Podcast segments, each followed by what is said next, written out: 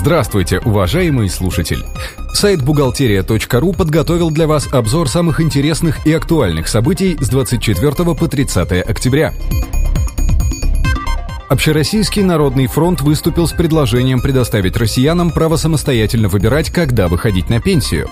Государство должно гарантировать более высокую пенсию тем, кто продолжает активно работать и оформляет пенсию на 3, 5, 7 или 10 лет позднее. При этом необходимы специальные программы обучения и занятости для граждан предпенсионного и пенсионного возраста, которые хотят продолжать работать. Напомним, что в настоящее время пенсионный возраст в России для мужчин составляет 60 лет, а для женщин 55.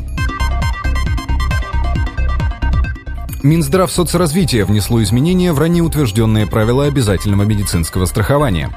С 2012 года в состав специальных региональных комиссий будут входить представители органов исполнительной власти, страховых компаний, медучреждений и их профсоюзов.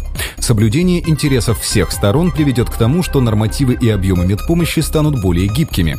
Например, в зависимости от прибавления числа пациентов будут распределяться деньги в пользу тех поликлиник, в которые обращается больше людей.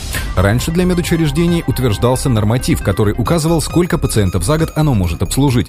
Приказ вступит в силу 1 января 2012 года. Как пояснил Минфин, обязательным условием для получения имущественного вычета по НДФЛ является трудовой договор.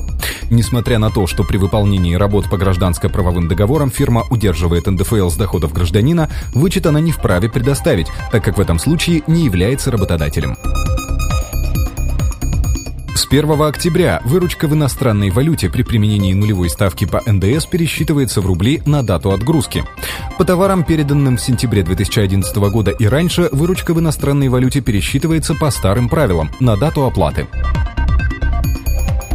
Украденные в магазинах товары освободят от налога. Такой законопроект готовит министерство совместно с предпринимателями. Согласно проекту, ритейлеры смогут списывать украденные товары, то есть выносить их за рамки налогооблагаемой базы. Ведомства уже начали подготовку документа и должны представить соответствующие предложения в правительство до 1 декабря 2011 года. Немного криминальной хроники. В Оренбургской области предприниматели обвинили в уклонении от уплаты налогов на сумму 48 миллионов рублей. Руководитель двух фирм организовал оформление фиктивных договоров субподряда и составление подложных бухгалтерских документов. Затем бизнесмен предоставил в налоговую инспекцию декларацию, содержащую заведомо ложные сведения, что позволило ему уклониться от уплаты НДС и налога на прибыль. Уголовное дело по данному факту передано в суд. На этом мы заканчиваем обзор важных событий за неделю. Самые актуальные новости вы всегда сможете найти на сайте бухгалтерия.ру. Спасибо, что вы были с нами. Слушайте нас через неделю.